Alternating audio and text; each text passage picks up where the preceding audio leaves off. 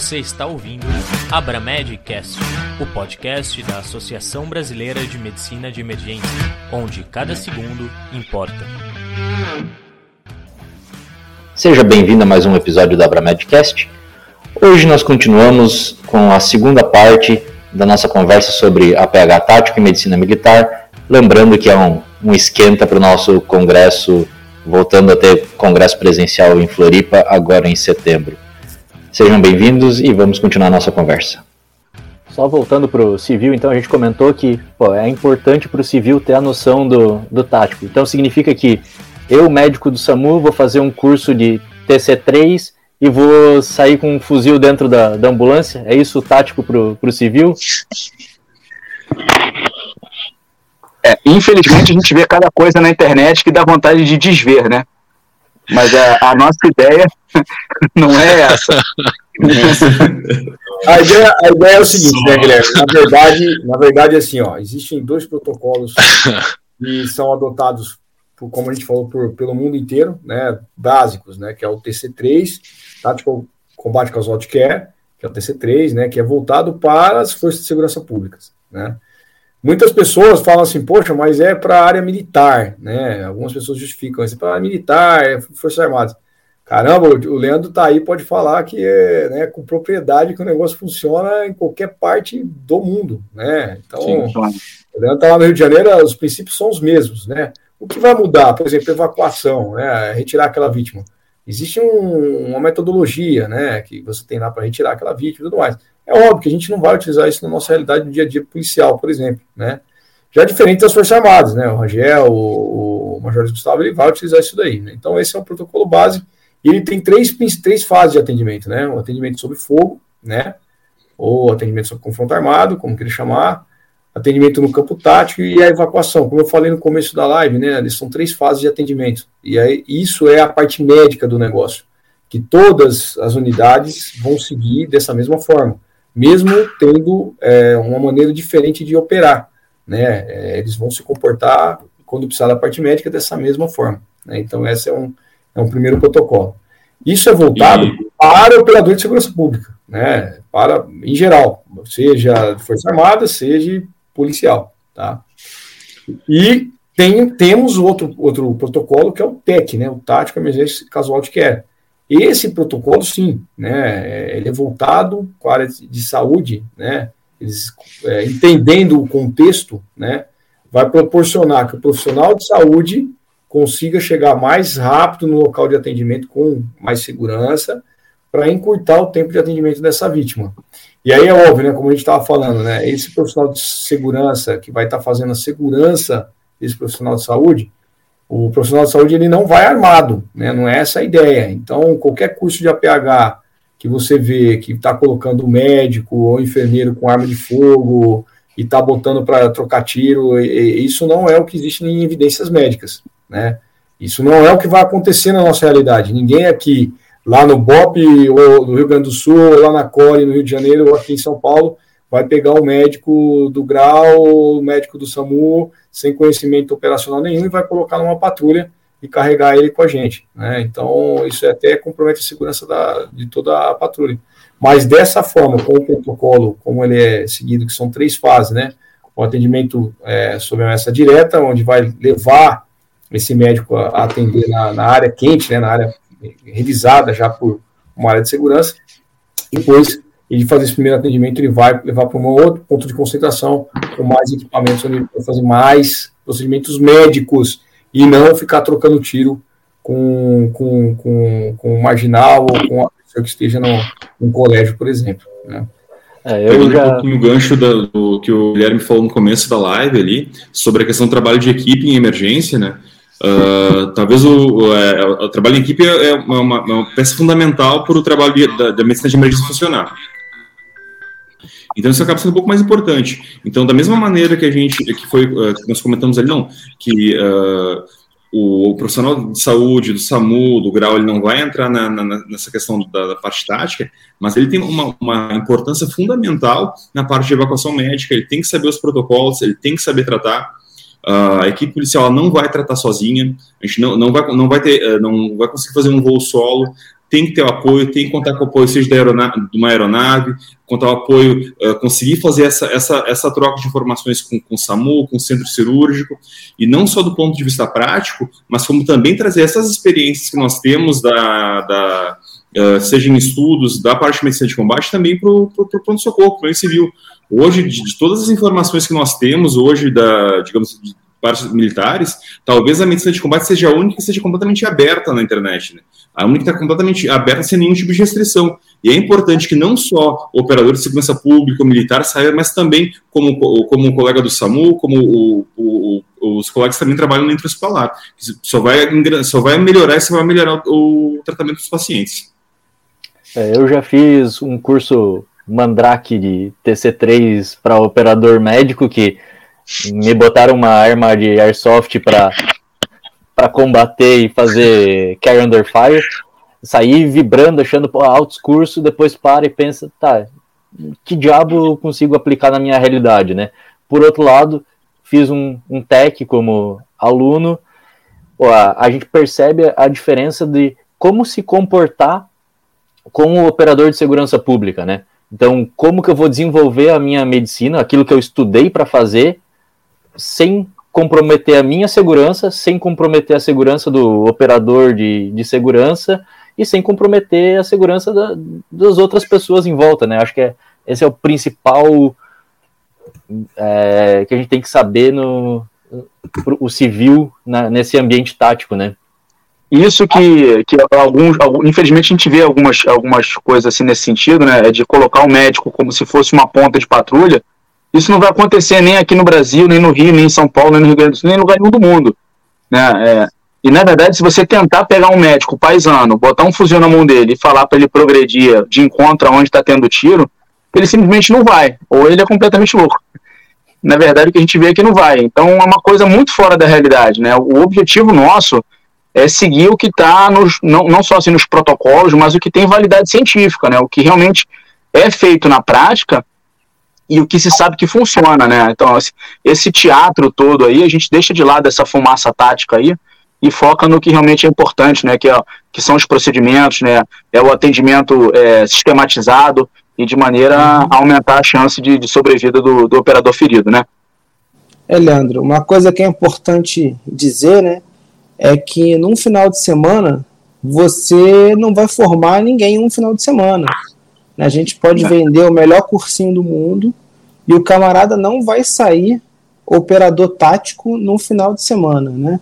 E a filosofia, a filosofia do, do, do, próprio TC3 que o, que o Silvestre falou aí, né, que são as boas práticas com as boas táticas, é fundamental que você adapte tá, a sua tropa. Né? Da mesma forma que se você tem um sistema de APH, um SAMU que trabalha num ambiente rural, uma hora, duas horas, três horas no hospital, ele trabalha com os mesmos princípios de APH-TLS adaptados à realidade dele. Nós Isso. trabalhamos com princípios adaptados à nossa realidade. Então, o combate urbano que o, que o Leandro encara, que o Silvestre encara, é completamente diferente de uma operação de desembarque de fuzileiro naval, que o Rangel vai apoiar, é diferente de um planejamento que eu faço quando é uma operação na selva, é diferente de uma operação de garantia de lei, de, de lei da ordem, mas o, o, o, o cerne ali, o, o princípio básico, básico, é o mesmo. É a mesma tá? coisa. Então a gente tem que adaptar as nossas operações. Tem até uma, uma perguntinha aqui no chat que o, o Venâncio está falando aqui, né? Justamente isso. Você tem que adaptar a, a sua realidade operacional. Senão não vai funcionar. Né? Não vai funcionar. Eu posso pegar um cara extremamente bom no combate urbano, botar no meio da selva, não vai render. A mesma coisa que eu pego um cara da caatinga e boto para operar no, no, no ambiente urbano. Então, isso aí tem que ser adaptado à realidade local e da operação que está acontecendo. É, isso é uma coisa, se me permite, Major, é uma coisa muito importante, né, a gente falar, principalmente âmbito Marinha do Brasil, porque é, o Batalhão de Operações Especiais, por exemplo, Corpo de Cruzeiros Navais, é, ele tem uma, tem uma atividade fim, o grupamento de mergulhadores de combate tem outra atividade fim, os batalhões de infantaria e por aí vai. Mas é o mais importante é assim: o protocolo, o princípio é o mesmo. É o mesmo. O atendimento, a a sequência sedada é a mesma. O que vai mudar é o modus operandi de cada companhia, de cada tropa, de cada agrupamento, tá? É uma coisa que isso tem que tem que ficar um, um pouco claro, né? Porque às vezes as pessoas que eu converso, principalmente os médicos de ambiente civil, eles me perguntam isso, né? Ah, como é que faz? Como é que faz tal tropa? O, a, o emprego pode ser diferente, ah, o modus operandi pode ser diferente, mas quando se fala no quesito saúde, é, a gente sempre tem trabalhado com o que a gente chama, né, que são os princípios do TC3, tá? E eu acredito que o Exército também seja a mesma coisa, assim como a Força Aérea também deve estar tá fazendo a mesma coisa aí, deu para ver esse adestramento conjunto aí é, específico, né, de, é, de atendimento hospitalar tático. É uma coisa que a gente fala muito em todos os cursos de atendimento de, de, na medicina em geral, são os princípios e preferências, né? Sim. A gente tem alguns princípios, mas como a gente vai chegar naquele objetivo vai depender da preferência e da onde a gente está, né?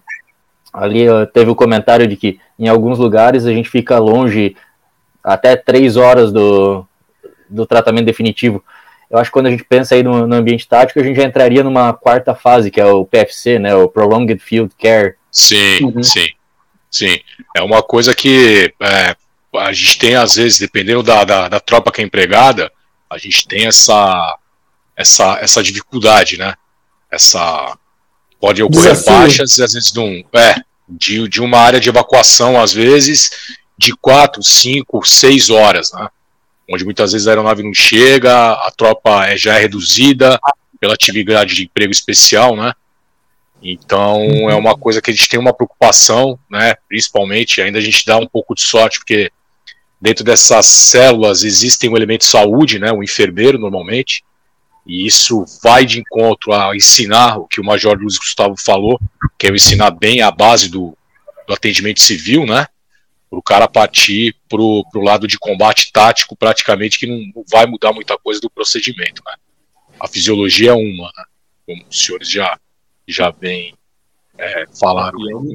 Eu acho que nesse caso a gente pode voltar na conversa que a gente estava tendo antes com, com, o Thiago, que sobre a regulação médica, né? É, esse é o tipo de situação que o ideal é o cara lá da ponta ter alguém para ligar e falar, pô, tô com uma, um paciente assim, assim, assim, e tenho tanto tempo. Eu aprendi a botar um torniquete e levar para o lugar mais perto. Mas se o lugar mais perto está seis horas, eu vou manter esse torniquete? O que, que eu vou fazer? Eu vou amputar essa perna? Então acho que entra no. A gente tem essa discussão do, da, do papel do regulador médico no APH tático também, né?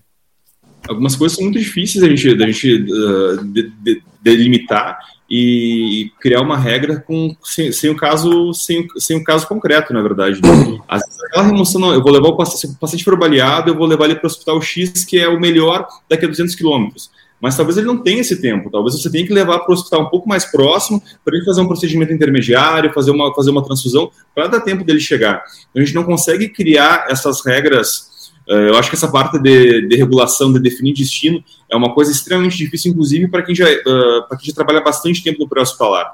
Porque tu vai fazer sempre aquele jogo de risco e benefício. Então, o, o policial, o militar, ele ter esse suporte, alguém diz, ó, oh, tô te ajudando aqui, vai para tal lugar, como é que tá, é fundamental para a gente reduzir o número de vítimas. Reais, né, Tiago? O Tiago sabe de um, de um caso real que aconteceu aqui no Brasil, que envolveu exatamente isso, né? Uma, uma evacuação extremamente longa, né? A gente teve em torno, em torno de quase 24 horas, né? Desde a hora do acidente até a, a retirada do, do operador da, da área. Era uma área de extremo difícil acesso, né? A primeira parte da, da remoção foi feita no braço, até conseguir chegar onde uma aeronave é, de asa rotativa, um helicóptero, conseguiu tocar o solo, pegar, para levar até um aeroporto que levou até uma cidade próxima, é, fez um primeiro atendimento, fez uma estabilização e depois a gente conseguiu pegar ele lá com, com uma aeronave de asa fixa, né, com um jatinho, e transportar ele para um grande centro, onde ele finalmente foi teve o tratamento definitivo, onde foi operado e, e esse operador está se recuperando. Né? Não vem o caso aqui qual é a força, mas é uma situação exatamente que foi citada aí pelo Tiago, né? Assim, o, o, papel da regulação médica em tomar, é, fazer parte do processo decisório, de saber para qual é o, o hospital que vai ser levado, qual manobra deve ser feita, vai muito além de, do que só colocar um torniquete. Né? Às vezes as pessoas banalizam o APH tático achando que é só colocar um torniquete, passar uma bandagem e vai resolver. Não, não vai. Se você estiver numa situação como essa, você vai precisar fazer é, controle da dor, por exemplo, né? Quem já teve o desprazer de utilizar um torniquete sabe como ele dói. Né? Então você vai precisar fazer analgesia, né? Porque colocou o torniquete, vai começar a doer, porque começa a dar isquemia. Você vai precisar fazer antibiótico terapia, tem uma série de coisas que você vai precisar fazer que vão muito, muito além do, do que o controle de hemorragia ensina. Então, realmente, o papel do, do regulador médico é fundamental nesses casos também. É por isso é, que o nível, o nível, de evidência, é por isso, né, Tiago, que o nível de evidência mostra o seguinte, né, como eu falei no começo da, da live, são três fases de atendimento. Atendimento sobre o confronto armado, atendimento no campo tático, onde você tem um pouco mais de recurso, que é a mochila ali do operador, e depois uma situação que é fundamental, que é o processo de evacuação. E aí entra a regulação e o meio, o planejamento, como você vai evacuar essa vítima, né? É, a gente que trabalha com a PH no ambiente civil já sabe o, o, tanto que é custoso você ficar 15, 20 minutos com o paciente dentro de uma unidade de esporte avançada, né? Imagina você, operador, né, muitas vezes nem da área de saúde, né, é, com uma pessoa grave desse jeito e precisando ser evacuado, precisando chegar até um hospital, né? Então, essa é um, é um, princípio médico, né? Como a gente falou aí, não é uma preferência, é um princípio. Você tem que ter esses três princípios, né? E aí, de acordo com o que você puder fazer ali, escolher a sua preferência, como o Thiago falou, vai para o hospital mais próximo. Não, vamos. Por isso que fazer a PH tático engloba fazer essas três situações é, baseadas em evidência, né? Que é o atendimento sob confronto, o atendimento no campo tático e depois fazer uma evacuação adequada. Só para complementar rapidamente aqui, meu amigo, manda, a, gente tem que lembrar, a gente tem que lembrar também alguns fatos. Primeiro, Brasil é um continente, então regulação no Brasil é muito complicado. Tá? A gente consegue, a gente às vezes pensa um sistema que funciona muito bem, Rio, São Paulo, Sul, e quando você começa a se afastar das capitais, isso começa a ficar muito complicado. Né? E um outro fator, né, que isso vai dar, isso vai dar provavelmente dar outra live inteira só sobre isso, que a gente tem que lembrar que quem faz muitas vezes atendimento são os operadores. Então a gente tem que tomar muito cuidado, porque a gente tem que ter amparos legais, amparos de protocolo, para que esses esses companheiros que estão na ponta da linha possam fazer os atendimentos, fazer o que é necessário sem estar expostos juridicamente. Tá? Então, Isso então... aí também, esse ponto jurídico é bem importante aí, é, que foi citado pelo, pelo Major, e essa é uma, é uma das principais é, funções aí da nossa portaria, né, do Ministério da Justiça, que a gente está brigando tanto para ser publicada aí. É, tem um, como o Silvestre comentou aí, a gente tem uma, uma câmara técnica que tem é, gente do Brasil inteiro, não é só médico, tem médico, enfermeiro, tem operador especial, tem operador de forças regulares, é, são, são diversos profissionais de todos os estados do Brasil, de todas as forças do guarda-chuva do Ministério da Justiça, então tem policiais federais, policiais rodoviários federais, policiais civis e militares, e o objetivo é, dessa portaria também é justamente dar just, essa, essa retaguarda jurídica, né? Porque hoje é muito complicado a gente é, pensar que um operador ele pode vir a ser é, responsabilizado por determinado procedimento, que isso ninguém está livre disso, se a gente não tem algo respaldando juridicamente o operador. Né? Então, é, esse ponto que o, que o Major Luiz Gustavo tocou aí é, é, é bem interessante e o Ministério da Justiça está tá caminhando justamente nesse sentido aí. Acho que isso já responde a pergunta que o Eliezer tinha feito ali sobre a como é que tá a portaria, né? E o que se respalda. Tá no forno, tá quase pronta. Tá quase pronta. Né? Estão complementando. Tá pronta. Só falta publicar.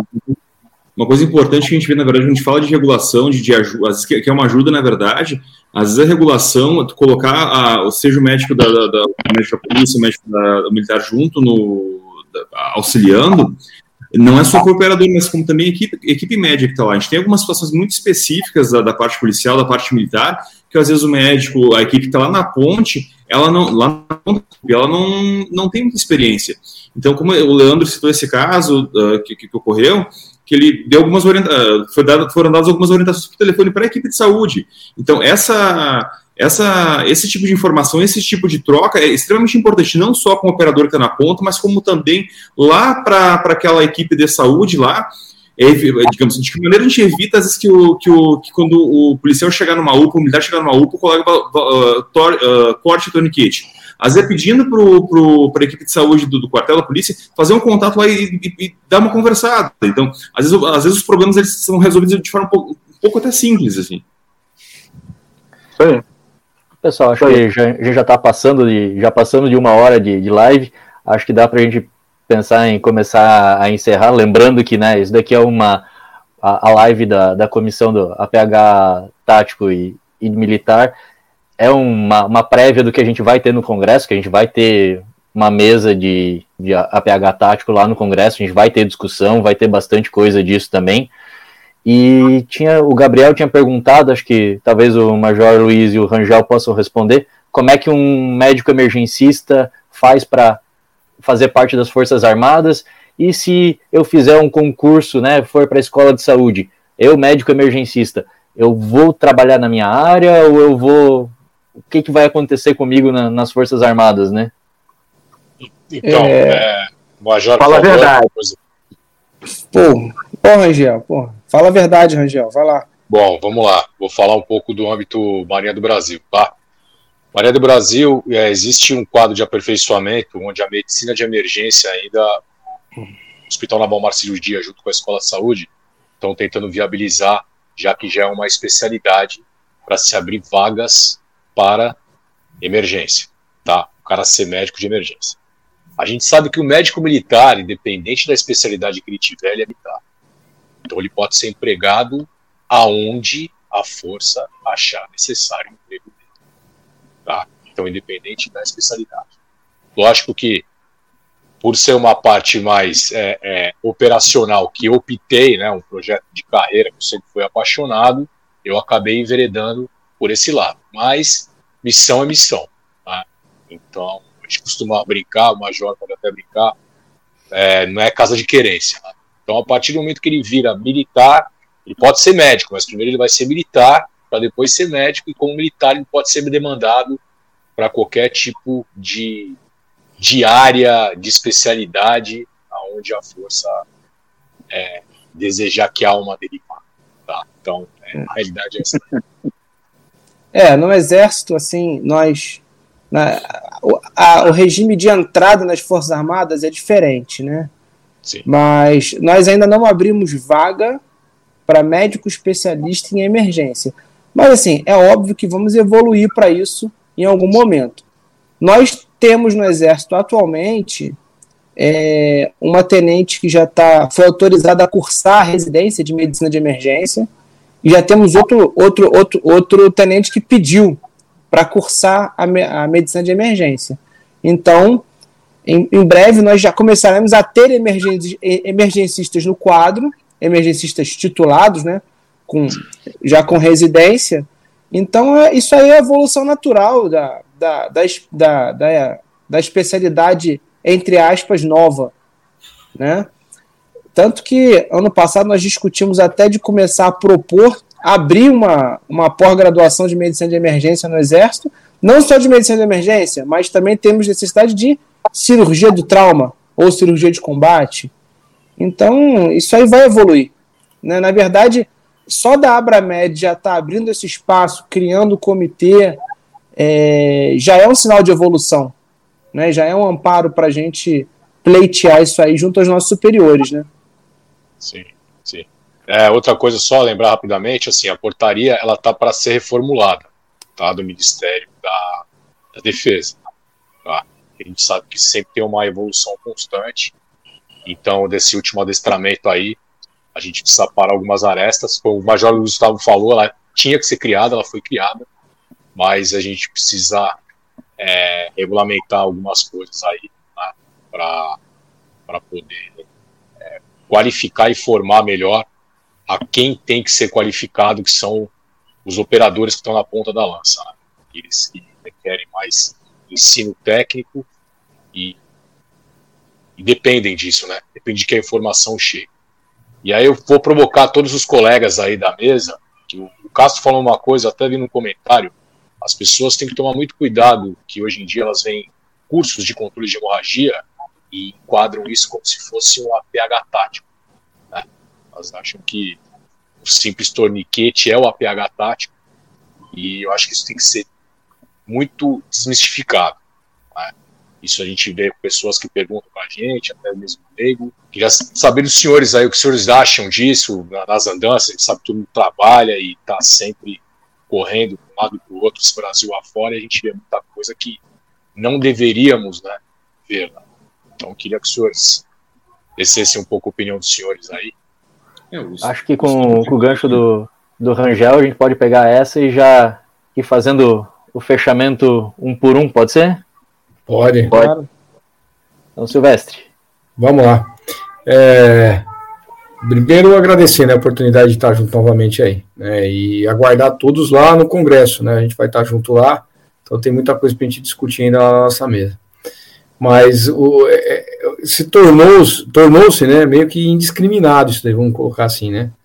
Muitos, é, muitas pessoas acabam fazendo o curso, né? E para quem não sabe, isso é um curso voltado é, é, para a população em geral nos Estados Unidos. Sim. Então não é para a área de segurança pública, para o público civil principalmente, né? Lá eles têm muito atentados terroristas, né? E tem muitos ferimentos com sangramento. Isso foi identificado já desde o consenso de Hatford em 2011. Né? E aí foi implementado esse programa que nos Estados Unidos é de graça. Eles fazem lá gratuitamente, justamente para salvar vidas, né? Então, algumas pessoas aqui no Brasil é, acabam até se aproveitando disso também, né? Não é esse o intuito, não é de ganhar dinheiro, né? O intuito é passar o conhecimento. E algumas pessoas, né, que acabam fazendo curso e veem como, como se tornar instrutor, acabam passando é, essas informações à frente aí. O importante é passar as informações corretas, né, Guilherme? Então, Sim. a gente vê, assim, é, cursos que envolvem parte tática, cursos que envolvem até, que eu vi outro dia, me mandaram ensinando a colocar selo de tórax e no curso de controle de hemorragias. Então, assim, é, é uma confusão muito grande e que as pessoas têm que entender que a, a finalidade é o X, justamente o X do XABCD, só que para o público civil e não tem nada voltado é, para o público tático, o tal do, do Stop the Bleeding. Né? Uhum. Castro. É, como eu falei no começo, né, tem coisas que infelizmente a gente gostaria de não, não ter visto, né, é, a internet é, é uma fonte inesgotável de conhecimento, mas não necessariamente de coisas boas, né? A, a informação ela, ela, ela, circula muito rápido. Todo mundo sabe a velocidade que um vídeo ou uma, um áudio com, corre, né, pelos grupos de WhatsApp e, e isso aí realmente não tem como ter controle. É, o papel da, da Abramed é a gente formatar isso de uma maneira que seja vinculado a informações de validade científica. Eu acho que é interessante a gente ter gente nessa nossa comissão de todos os lugares do Brasil, de todas as, as, as profissões e especialidades, justamente para a gente é, tentar colocar isso da maneira mais é, acadêmica possível. Né? No mais, gostaria de agradecer a todo mundo que ficou aí. A gente já tem uma hora e quinze, uma hora e dezesseis de live, né? já está até bem longo. Agradecer demais a todo mundo que está aí assistindo a gente. É, é uma honra de verdade estar do lado dessas feras aí todo mundo aí eu conheço há diversos anos. Alguns são amigos bem pessoais de frequentar a casa uns dos outros. Então é realmente uma honra a gente estar junto nessa, nessa empreitada mais uma vez, porque não foi a nossa primeira, nosso, não é o nosso primeiro projeto e com certeza não vai ser o último. É uma honra estar do lado dessas feras aí. E quem está nos assistindo aí, esse aqui foi só uma pincelada, né? Só um bate-papo informal. A gente espera todo mundo lá no Congresso. A gente vai estar lá no Congresso lá em Floripa. E para poder aprofundar esse nosso papo aí e, se Deus quiser, difundir mais conhecimento. Até a próxima aí. Até a Floripa. Tiago. Então, uh, respondendo a pergunta ali também do, do Rangel, né, uh, complementando essa parte do Stop the Bleed, né, uh, então, como pessoa, essa confusão que existe do Stop the Bleed com a PH tático acaba sendo, de certa forma, é mais uma é, mais um, um, uso inadequado do que uma confusão, na verdade, né? Stop the Bleed, como o Silvestre muito bem pontuou, é um programa que ele iniciou lá em 2000, 2011, 2012, ali, em virtude dos atentados terroristas e também do, dos atentados com active shots, com atiradores ativos. Para quem não sabe, são aqueles eventos que ocorrem nas escolas, lá no, nos Estados Unidos, onde algum indivíduo entra e dispara em várias pessoas. O que, que eles fizeram? Não, vamos tentar tratar o maior número de pessoas em controle de hemorragias. Vamos tentar então, o que, que foi feito? O programa do Stop the Bleed ele foi, ele é para ser multiplicado para o maior número de pessoas possível. Ele não é para ser, é, não é para ser vendido, a essência não é para ser vendido, ele é para ser dado no, na igreja, na associação de moradores, no clube, no clube, no, no clube. Quem é o público-alvo dele? É a professora do jardim de infância, é o é quem trabalha no metrô, é, enfim, o público é toda a população. Não, ele não tem nenhuma vinculação com a parte tática. Na verdade, isso é uma mentira, na verdade. Né? Ele nasceu da medicina de combate, assim, em virtude das experiências. Porém, ele é um, é um público para todo o público. É para dona de casa, para o motorista, para o policial e para toda, toda a população.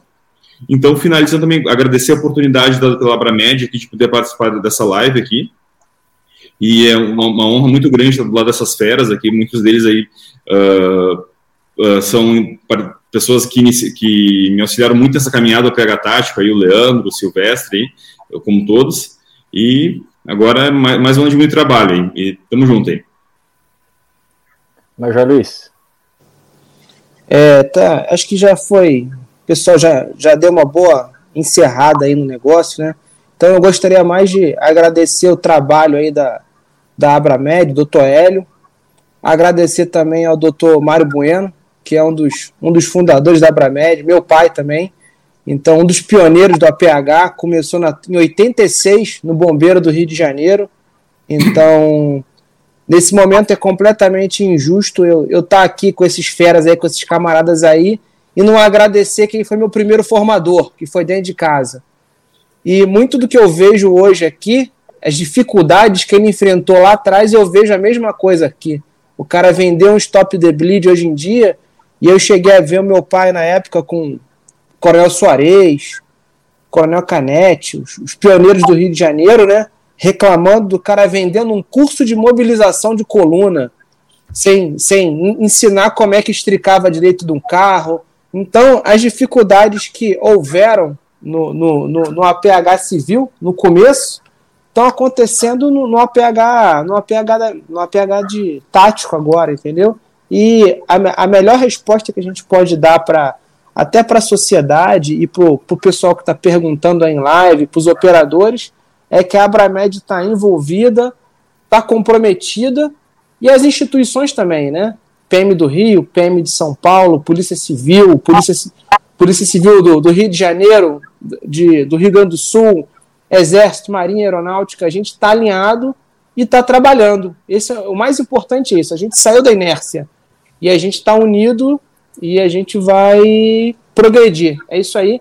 Espero ver todos em Florianópolis aí. Um grande abraço a todos aí e agradeço o convite. Legal. Bom, depois de ter provocado esse estardalhaço aí, peço desculpa, agradecer a todo mundo que ficou até esse horário, a todos os mestres aí, que eu tenho é, muito carinho, muito respeito, são minhas referências. Tá? Eu também não posso deixar de agradecer toda a equipe, porque ninguém carrega essa mochila sozinho. Tá? Seja de claro. medicina operativa, batalhão de operações especiais, mergulhadoras de combate, pessoal do GESAR, São Pedro da Aldeia, enfermagem operativa, e a todos, todos, porque ninguém faz nada sozinho, que contribuem para a disseminação, tá? Então foi uma honra estar com os senhores aí, amigos pessoais, grandes irmãos, e nos vemos em Floripa. A gente vai ter a, a vila, que possivelmente a gente vai estar lá também perambulando e poder trocar uma ideia pessoalmente. Agradeço muito o convite da, da Abramed, o convite do Silvestre para participar da, da comissão e a presença de, de todos, tanto da, da mesa quanto de quem acompanhou a gente aqui no, no chat. Muito obrigado, nos vemos na próxima e com certeza no, nos vemos em Floripa, né? Estaremos lá, juntos. É isso aí, se Deus quiser. Com isso, concluímos a segunda parte da nossa conversa sobre APH tático. Espero que tenham gostado. Espero que nos vejamos em Floripa e fique atento para mais um episódio do Abramedcast. Se gostou, curtiu, lembra de comentar, estamos na, no Instagram, nas outras redes sociais, é oficial da Abramed. E até a próxima.